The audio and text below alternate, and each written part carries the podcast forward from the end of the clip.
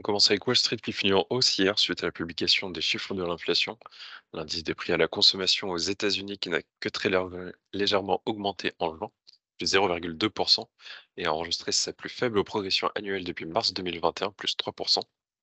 L'inflation sous-jacente s'est également tassée à 0,2% sur un mois, sa plus faible hausse depuis août 2021, et à 4,8% sur un an, alors que le consensus Reuters les donnait respectivement à 0,3% donc sur un mois et 5% sur un an.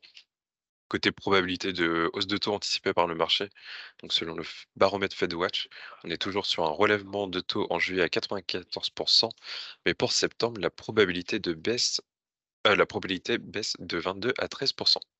Dans ce contexte, on a un S&P 500 qui finit à plus 0,74%, un Dow Jones en hausse de 0,25% et un Nasdaq Composite qui gagne 1,15%. Côté Europe, on a des indices qui ont également fini dans le vert, dans la ligne des chiffres de l'IPC US, CAC à plus 1,57% à 7333 points, un DAX qui gagne 1,47%, un FTSE britannique à plus 1,83%, et enfin un Stock 600 en hausse de 1,51%. Côté Asie, ce matin, on a la bourse de Tokyo qui finit en hausse euh, dans le sillage de, de Wall Street. Nikkei à plus 1,51% et le Topix à 0,97%. Et côté Chine, on a le Premier ministre chinois qui a exhorté les entreprises technologiques à soutenir une économie en ralentissement, signe que le tour de vis des autorités dans le secteur est désormais terminé. On avait également des indicateurs macroéconomiques euh, aujourd'hui chinois qui montre une chute de 12,4% des exportations et une contraction de 6,8% des importations pour le mois de juin. Pour autant, on a des investisseurs qui restent positifs puisqu'on a un Hang Seng qui gagne 2,68%. Côté valeur, je commence avec la partie US. On a Nvidia qui a progressé de 3,5% après que le Financial Times ait rapporté que le concepteur de semi-conducteurs ARM menait des discussions pour faire de Nvidia son investisseur référent en vue de son introduction en bourse.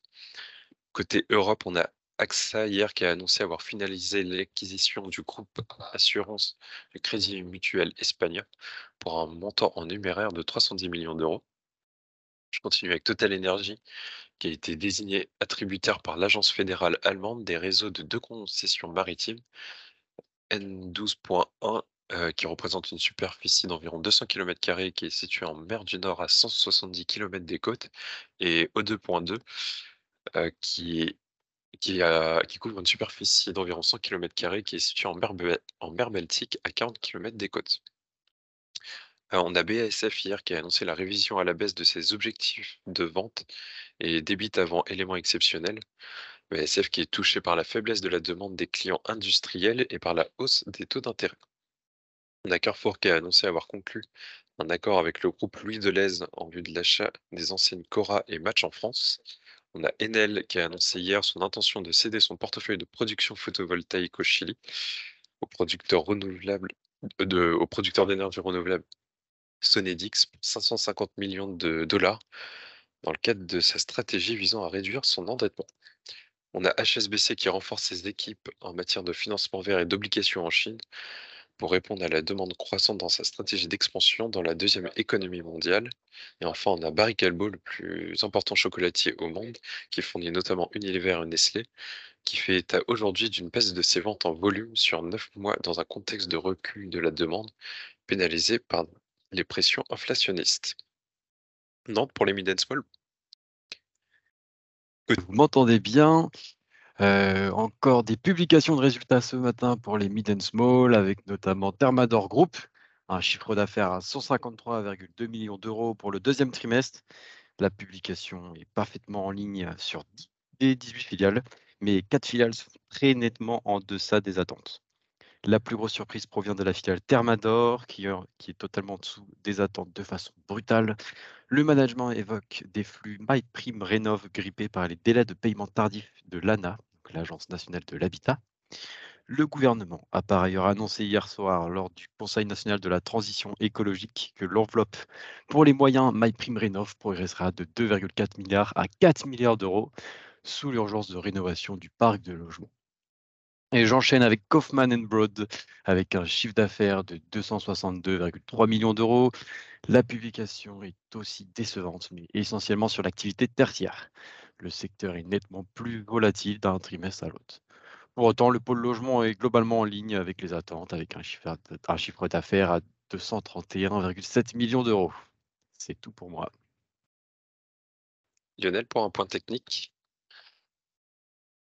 Euh, sur le CAC, euh, on continue les allers-retours dans notre zone de, neutralité. On continue nos allers-retours dans nos zones de neutralité. Euh, on en est à quatre séances de hausse consécutives là. Juste avant, on avait fait quatre séances de baisse. Avant ça, cinq séances de hausse. Et avant ça, cinq séances de baisse. Donc, on continue bien les, les lignes droites à l'intérieur, dans un sens et dans l'autre, à l'intérieur de la zone de neutralité. Là, on se rapproche de la partie haute de la zone. la première distance, c'est 7000.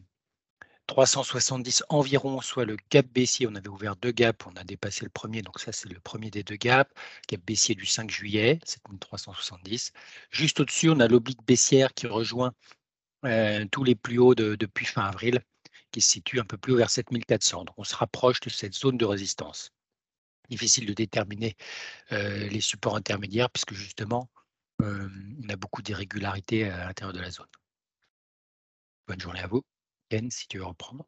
Merci Lionel. Est-ce que là, on m'entend bien? Oui, excellent. Ah merci. Euh, j'enchaîne du coup côté taux, on a un 10 ans allemand, euh, qui est en baisse ce matin, bon 1,41% à 2,51 et côté US, euh, bah, ça peut moins prononcer à moins 0,44% à 3,84. côté change, on a un dollar, bah, qui perd logiquement du terrain suite au chiffre de l'inflation. Euro dollar à 1,1141.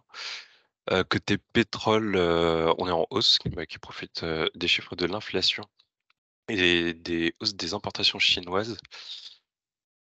hausse des importations chinoises en augmentation de 45,3% sur un an.